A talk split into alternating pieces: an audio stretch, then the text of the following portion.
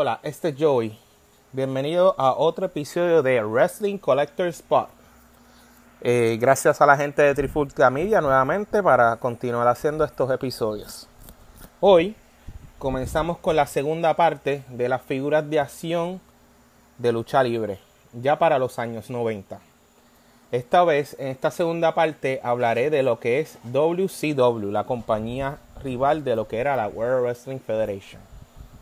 Ya para el año 1990, eh, WCW fue adquirida por Turk Turner, quien quería estar mano a mano con la WWF en lo que era en mercancía, ya que la línea de juguetes en los años 80 de la WWF fue todo un éxito.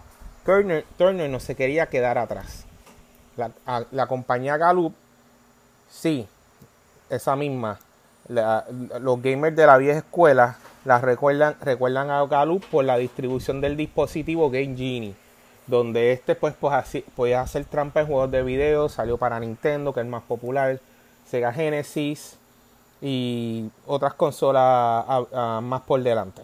Estas figuras fueron creadas de esta manera ya para el, ya, para el año 90. En la primera serie eh, fue distribuida en Estados Unidos y en Europa, especialmente en Reino Unido. Y estas conllevaban con el grupo, estaba Ric Flair, Arn Anderson, Sting, Lex Luger, Sid Vicious, Barry Whitman, Winham, Brian Pillman, Tom Senk, Rick Steiner, Scott Steiner, Butch Reed y Ron Simmons. Y en lo que era la división de parejas, teníamos a Ric Flair y a Arn Anderson, Les Luger y Sting, los Steiner's Brothers, Ricky Scott Steiner, Butch Reed, y Ron Simmons, conocido como la pareja de Doom.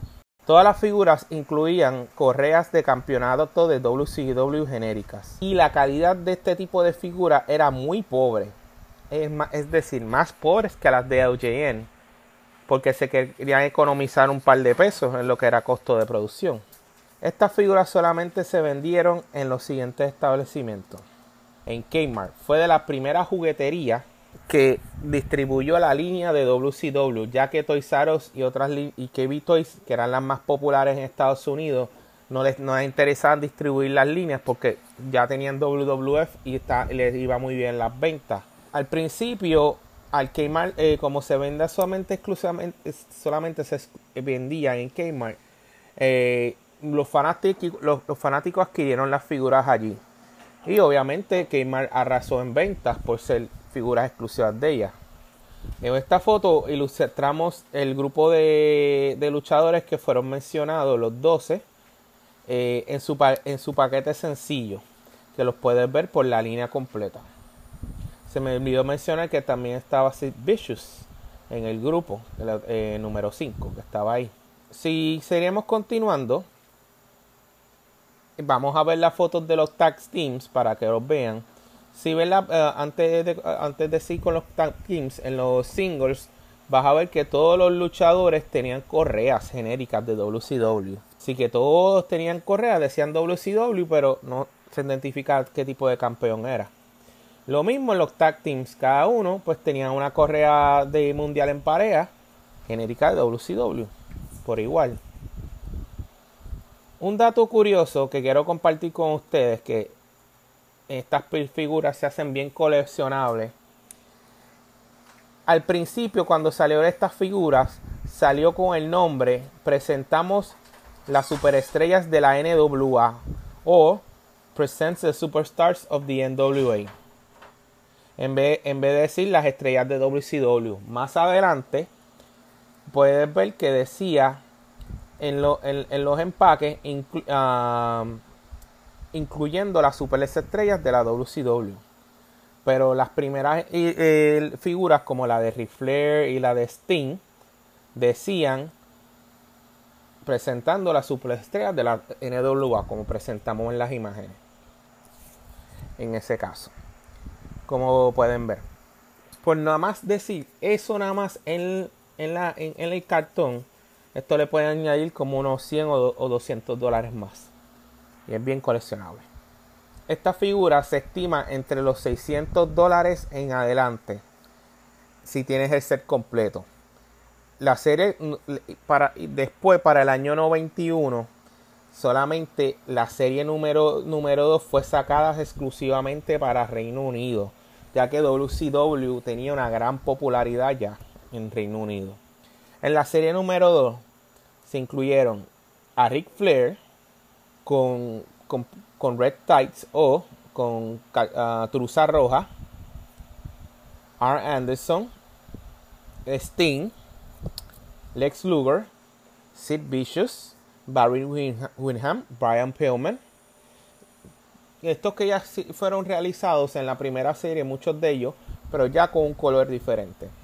Rick Steiner, Scott Steiner, Ron Simmons y Ron Simmons. En la serie 2 eh, de, de, Tag Team que fue realizada tenemos una, Rick Flair y Anderson, Sting y Lex Luger, con los preatuendos de, de, cuadriláteros, con, con, los, sus preatuendos, Sting y, Luger, Rick Scott Steiner, ya, con, ya los mencionados tag team tenían color de, los colores de Reino Unido. Michael Hayes, y Jimmy Garvin, parte de la, de la pareja de los Freebirds, que fueron también exclusivos. Para Reino Unido, ya en el 91 tenía otros luchadores exclusivos como el gigante, Big Josh, con un accesorio que era eh, eh, con, un de con pedazo de madera. Dustin Rhodes, el hijo de Dusty Rhodes. Michael Hayes, Jimmy Garvin, Sting solo en ropa pre, pre, pre, lucha. Lex Luger en, en, en ropa de pre lucha. Estos fueron los que fueron sacados en la serie número 2. Hubieron unos prototipos que no llegaron a producirse. Como y ahora mismo son bien difíciles de conseguir. Se rumora que hay una, ah, este, una imagen que se roda por internet que hubieron unas versiones pirateadas de los luchadores que fueron sacadas y ahí fueron que sacaron este tipo, ahí fueron sacaron los prototipos o fueron publicadas, pero bajo otro nombre. Ric Flair eh, en ropa de pre, lucha con su con su atendo o su bata de Diamond Stud, a.k.a.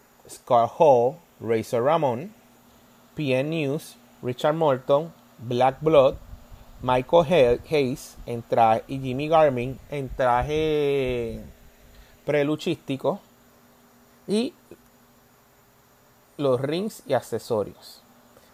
Estuvieron el Slam Action Wrestling Arena, el Championship Belt, un Collector Case, un Sound Module of Ring, que era un, modo de, un módulo de sonido para el ring, y una figura de, una figura de 14 pulgadas que eran totalmente posables. Estos fueron las tiradas adicionales. En estos de 14 pulgadas sacaron a Sting, a Ric Flair, Lex Luger, Sid Vicious, que fueron las figuras que eran de 14 pulgadas totalmente posables. Ahí en la imagen de la serie 2 puedes ver lo que habíamos mencionado de cómo uh, tienen ya todavía las correas genéricas, pero ya con diferentes, sus colores eran, distintos ya.